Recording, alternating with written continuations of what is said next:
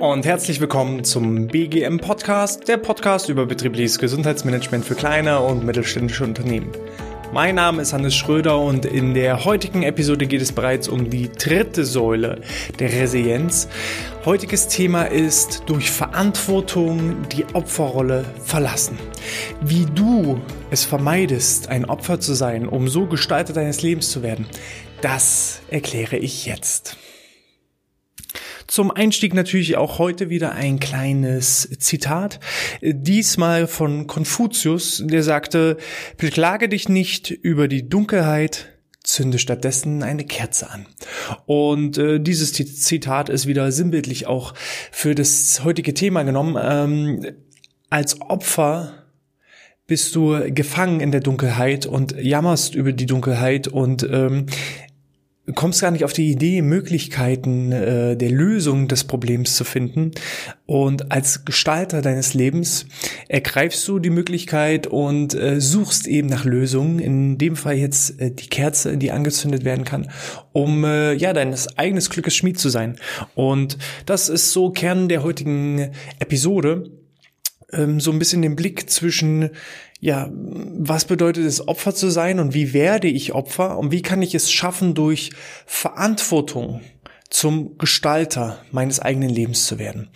Schauen wir erstmal auf die Seite der Opfer. Wann genau, also Opfer ist in unserer heutigen ähm, Kultur immer so ein ganz, ganz schwieriges Wort, ne? wenn, wenn man selber sagt, ähm, er ist ein Opfer, dann, dann bedeutet das, dass er verletzt wurde, dass er angegriffen wurde, dass ähm, ihm etwas zugestoßen ist.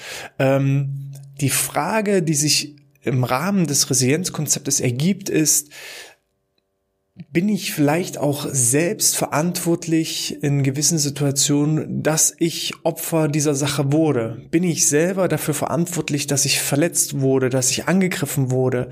Oder gibt es vielleicht auch, äh, hätte es Wege, Mittel und Lösungen gegeben, um gar nicht erst in diese Opferrolle zu fallen? Es kann jedem im Leben mal passieren, dass er zum Opfer wird. Das, das passiert ganz einfach. Es es gibt verschiedene Lebensphasen, einfach, ähm, wo wir auch mal eine gestärkte Resilienz haben und wo wir eine nicht so starke Resilienz haben. Wichtiger Punkt ist es zu erkennen, wann ich mich in einer Opferrolle befinde und nicht mich wohlzufühlen in dieser Opferrolle, weil es gibt auch immer wieder auch Personen, ähm, die gewöhnen sich daran, Opfer zu sein, die akzeptieren das dann auch irgendwann, ähm, die Opferrolle angenommen zu haben und kommen nicht aus dieser Opferrolle heraus und resignieren auch irgendwann an diesem Punkt. Akzeptieren es, dass sie Opfer sind und wollen aus, aus dieser Position nicht mehr heraus. Und mein Wunsch, mein, mein Ziel ist es euch, da so vielleicht ein Stück weit die Augen zu öffnen und zu schauen, ähm, wie könnt ihr diese Opferrolle verlassen. Und eines der Mittel ist es tatsächlich auch, Verantwortung dazu übernehmen immer wenn ihr Punkte habt, wo ihr euch aufregt, wo ihr euch in Abhängigkeit auch von anderen Personen gebt, wo ihr Probleme habt, ähm, um mal so konkrete Beispiele zu nennen. Ähm, ich als Unternehmer verkehre natürlich auch sehr, sehr viel mit anderen Unternehmern und ich bin immer schockiert und erschrocken darüber, wenn andere Unternehmer anfangen zu jammern, wie böse ja das äh, Finanzamt ist und wie viel Steuern sie ja wieder zu zahlen haben und ähm, was ja an Krankenversicherungsbeiträgen alles fällig wird und äh, der böse Staat. Ähm, hier sage ich, in dem Moment begebt ihr euch in eine Opferrolle. Und ihr fühlt euch auch äh, dann in dem Moment gut in der Opferrolle. Gerade wenn dann, wie mein Beispiel, Unternehmer sich ähm, im Kreise von Unternehmern wohlfühlen, darüber jammern, ich möchte es auch deutlich so ausdrücken, darüber jammern, wie, wie schlimm ja unser ganzes System ist und darauf hoffen, dass sie Anerkennung von anderen Unternehmern bekommen, weil die anderen Unternehmer äh, genau die gleichen Probleme haben. Und anhand dieses Beispiels ist man dann in einer Opferrolle. Man äh, begibt sich, man sagt, ich kann nichts dafür, dass der böse Staat so viel steuern und dergleichen möchte und hole mir die Anerkennung von anderen. Und wenn ich die Anerkennung jetzt in dem Moment bekomme, dann wird mein Gehirn natürlich auch noch mit positiven Endorphinen äh, gefüttert, die sagen, Mensch, ist ja super, du fängst an zu jammern und sagst, wie schlimm das System alles ist und kriegst dann auch noch Anerkennung von anderen. Dann bleibt ihr nämlich in der Opferrolle. Und mein Ziel ist es da, euch die Augen zu öffnen. Ganz ehrlich, äh, jetzt um bei dem Beispiel Unternehmer zu bleiben, ähm, wir sind Unternehmer und wir arbeiten nach gewissen Spielregeln und es gibt für das Steuerrecht ganz klare Spielanleitungen, Spielregeln und wenn ich mich damit beschäftige, dann brauche ich mich am Jahresende auch nicht darüber aufregen, wie viel ich ja wieder Steuern zahlen muss, weil wenn ich die Verantwortung übernehme und mich mit diesen Spielregeln auseinandersetze, dann ist es keine böse Überraschung, die mich dann trifft, sondern dann ist es letzten Endes ein Fakt. Ja, ähm, es ist Fakt, dass wir eine Umsatzsteuer bezahlen müssen. Es ist Fakt, dass wir eine Gewerbesteuer bezahlen müssen. Es ist Fakt, wenn wir Angestellte haben, dass wir eine Lohnsteuer bezahlen müssen.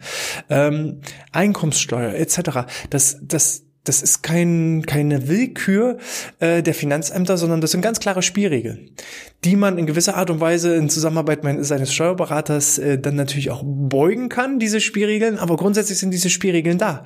Aber selbst die Auseinandersetzung mit einem Steuerberater und ähm, man muss nicht selber, ich sage ja auch gar nicht, dass ihr das komplette Steuerrecht als, als Kleinunternehmer oder dergleichen auswendig kennen müsst, aber ihr müsst Mittel und Wege finden, euch nicht in eine Opferrolle fallen zu lassen und nicht anzufangen zu jammern, sondern ein Mittel und Weg zu finden, um entweder Steuern zu sparen oder schon vorher zu wissen, was für Steuern anfallen, um dann zu entscheiden, ich möchte diese Spielregeln weiter verfolgen und bleibe weiterhin Unternehmer oder ich höre auf. Auch das wäre ja Verantwortung. Wenn ihr sagt, ich möchte nicht dem Staat so viel Steuern schenken, okay, dann meldet euer Gewerbe ab und äh, ja, wählt einen Job, wo eben nicht mehr vielleicht so viel Steuern anfallen oder gar keinen Job mehr wählen, dann äh, ist die Steuerbelastung noch mal geringer.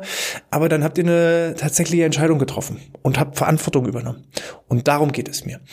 Wir leben heutzutage in Deutschland in einer Position, wo es uns ein Großteil, ich möchte nicht alle über einen Kamm stellen, sondern der, der Großteil der Gesellschaft lebt so gut wie noch nie. Wir haben fließend Wasser, wir haben immer was zu essen im Kühlschrank, wir haben für gewöhnlich ein Dach über dem Kopf und äh, diesen Luxus äh, dürfen wir jetzt erleben, auch von Generationen vor uns, die das alles auch erstmal erarbeiten mussten. Und sich das mal zwischendurch bewusst zu machen, das ist schon mal auch ein guter Punkt, um sich erstmal wieder so ein Stück weit zu erden und ähm, nicht in so eine Art Jammergesellschaft zu kommen, weil ich habe manchmal das Gefühl, dass wir eben äh, sehr, sehr viel am Jammern sind, obwohl es uns eigentlich so gut geht wie noch nie, um es mal kurz auszudrücken. Es gibt von äh, Stephen Curvey, ähm, der auch äh, das Buch geschrieben hat, die sieben Wege zur Effektivität, ähm, gibt es ein sogenanntes Gestalter-Opfer-Modell. Das möchte ich euch mal anhand eines kleinen Beispiels erläutern. Ähm, wir nehmen mal das Beispiel, ein Mitarbeiter wird von seinem Vorgesetzten angeschnauzt und wir befinden uns jetzt in der Situation des Mitarbeiters. Und jetzt gibt es zwei Varianten. Entweder ich lasse mich in dieser Situation zum Opfer machen oder ich werde Gestalter dieses, ähm, dieser Situation. Ähm, wir gehen zuerst auf die Ebene des Opfers. Wenn ich jetzt von meinem Vorgesetzten vollgeschnauzt werde, was sind die Gedanken, die einem Opfer durch den Kopf gehen? Das Opfer sagt, schiebt die Verantwortung von sich weg und sagt, ja, mein blöder Chef, warum schnauzt der mich voll? Ich kann dafür gar nichts und äh, der ist ja sowieso doof. Ähm, auf seiner körperlichen Ebene führt das dann dazu, dass äh, sein Herz natürlich aufgrund der Stressbelastung anfängt schneller zu schlagen. Er atmet viel hektischer und flacher, atmet nicht mehr ruhig und tief. Ähm, seine Muskulatur fängt an in Kampfstellungen, äh, ja, es gibt ja nur Flucht- oder Todstellen, also Kampfstellungen äh, entsprechend anzuschauen anzuspannen. Und ähm, dadurch werden natürlich auch seine Emotionen eher in Richtung Wut, Aggression, Frustration, Sorgen, Nöte, Ängste sich entwickeln. Und äh, das Verhalten, was daraus dann im schlechtesten Fall aus der Opferrolle äh, passiert, ist, dass er ähm, daraus erkrankt, dass er sich krank meldet, dass er den Job kündigt, dass er dran zerbricht, dass er im Burnout landet. Und da sieht man eben, die Ausgangsposition sind seine eigenen Gedanken. Er wird von seinem Chef vollgeschnauzt und er nimmt das, wenn ich jemandem ein Geschenk gebe, der, der Chef, ob das jetzt berechtigt war oder unberechtigt, der Chef schnauzt ihn voll. Der Chef übergibt ein symbolisches Geschenk an seinen Mitarbeiter und der Mitarbeiter nimmt es an und in dem Moment, wo er es annimmt und in diesem negativen Gedankenkarussell landet, begibt er sich zum Opfer und vor allem indem er die Schuld auf jemand anderen zuweist ähm, und sagt, ich kann gar nichts dafür, mein Chef ist dafür verantwortlich. Ähm, ja, gibt er eigentlich die Macht ab und wer die Macht abgibt, begibt sich automatisch in eine Opferrolle. Im Vergleich dazu wären eben die Gedanken des Gestalters, der eben thematisch dem Opfer gegenübersteht, äh, ganz anders. Wenn, wenn der Gestalter von seinem Chef angemault wird und kann beispielsweise nichts dafür, dann denkt er sich vielleicht, ach, du kannst mir mal einen Buckel runterrutschen. Das ist schön, dass du mich hier anschnauzt, aber ganz ehrlich, ich habe das nicht verzapft. Das ist nicht mein Problem gewesen. Und wenn er das dann nicht annimmt, prallt das an dem ab. Äh, seine, sein körperliches Erleben ist eben, okay, ich höre mir das an, aber eigentlich kann er mich, kann er mir im Buckel runterrutschen und die Emotionen sind unverändert und das Verhalten ist dann dem gegenüber, okay, ich kenne ihn ja, er ist so, morgen hat er sich schon wieder beruhigt. Und auf einmal habe ich dieses Geschenk, was mir überreicht werden sollte, nicht angenommen. Und in dem Moment hat immer noch sein Vorgesetzter das Geschenk und an den Mitarbeiter ist es abgeprallt. Oder eine, eine zweite mögliche äh, Option des Gestalters wäre seine Gedanken, okay, mein Chef hat mich vollgeschnauzt.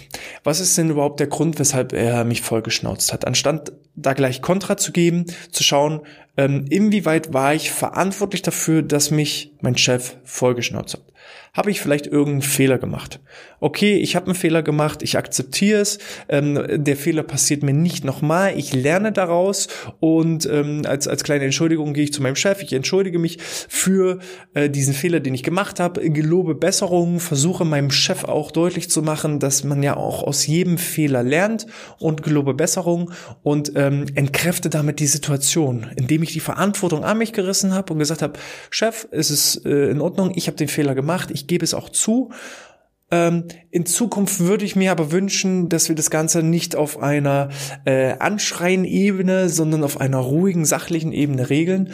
Und ähm, dann merkt auf einmal der Chef auch einmal wieder, huch, ich habe hier einen Fehler gemacht und hat dann selber auch wieder die Möglichkeit, sich als Opfer oder als äh, Gestalter zu fühlen. Weil in dem Moment, wo der Chef anfängt zu schreien und seinen Mitarbeiter vorschnauzt, ja, gibt er auch irgendwo die Verantwortung ab. Eigentlich sollte es ja gar nicht so weit kommen. Aber es ist natürlich am einfachsten, indem ihr euch selber verändert. Die Veränderung beginnt nicht immer bei all den anderen, sondern immer bei einem selbst. Und wenn man eben selber sagt, okay, ich nehme das an, ich habe da einen Fehler gemacht oder ähm, lieber Vorgesetzter, lassen Sie uns zusammensetzen, dann können wir gemeinsam eine Lösung finden, um dieses Problem zu lösen. Und schon habe ich da das Zepter mir in, äh, in, die Hand genommen und kann entsprechend agieren.